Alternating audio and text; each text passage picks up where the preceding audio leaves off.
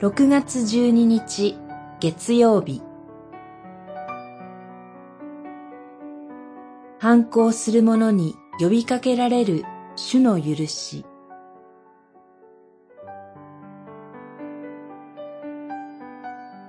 イザヤ書一章。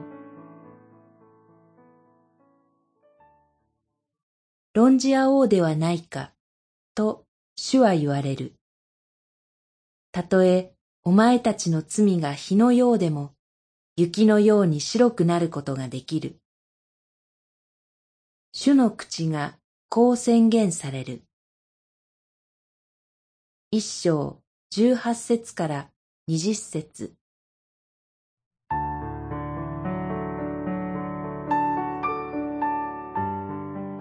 神はイザヤへの幻を通してユダの支配者と民を告発されます。これまで愛情をかけて養い育ててきたにもかかわらず、あなた方は主を軽んじ、平気で悪を重ね、神に背を向けた。それゆえ、自らに破滅を招き、民は傷つき、国は荒れ果てているのだと。ここに現れているのは、ユダの民と国の絶望的な姿と、罪に対する神のまっすぐな姿勢です。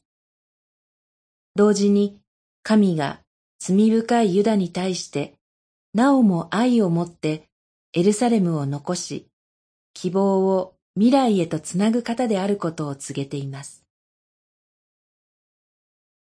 続けて神は礼拝についても告発されます。